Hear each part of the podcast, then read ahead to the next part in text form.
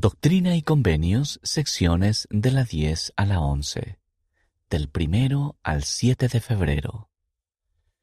¿Cómo bendice nuestra vida la sabiduría del Señor?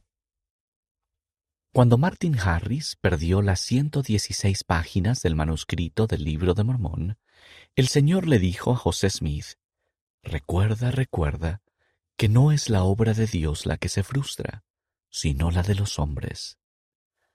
Lea esta cronología para ver la forma en que el Señor había compensado las páginas que él sabía que se perderían. 600 antes de Cristo. Registro de Nefi. El Señor inspiró a Nefi a escribir un segundo registro, las planchas menores de Nefi.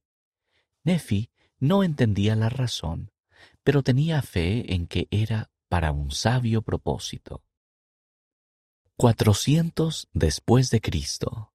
Compendio de Mormón. El Señor inspiró a Mormón a incluir las planchas menores de Nefi en el compendio que hizo de las planchas mayores de Nefi. Si bien el contenido de ambos juegos de planchas era semejante, Mormón tenía fe en que se hacía para un sabio propósito. 1828 1829. Revelación dada a José Smith.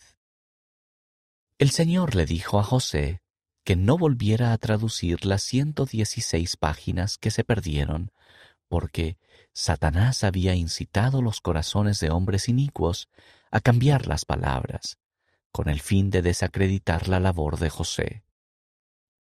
Las páginas que se perdieron y las planchas menores cubrían el mismo periodo, 600 a 130 años antes de Cristo.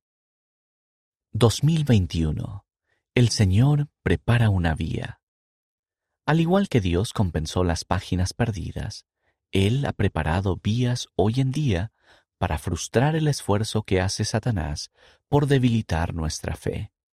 A nosotros nos toca ser fieles y seguir a fin de que las puertas del infierno no prevalezcan en contra de nosotros. Análisis. ¿De qué manera ha compensado la sabiduría del Señor las debilidades o los errores de usted? ¿En qué ocasiones ha visto que la sabiduría de Él ha bendecido la vida de usted?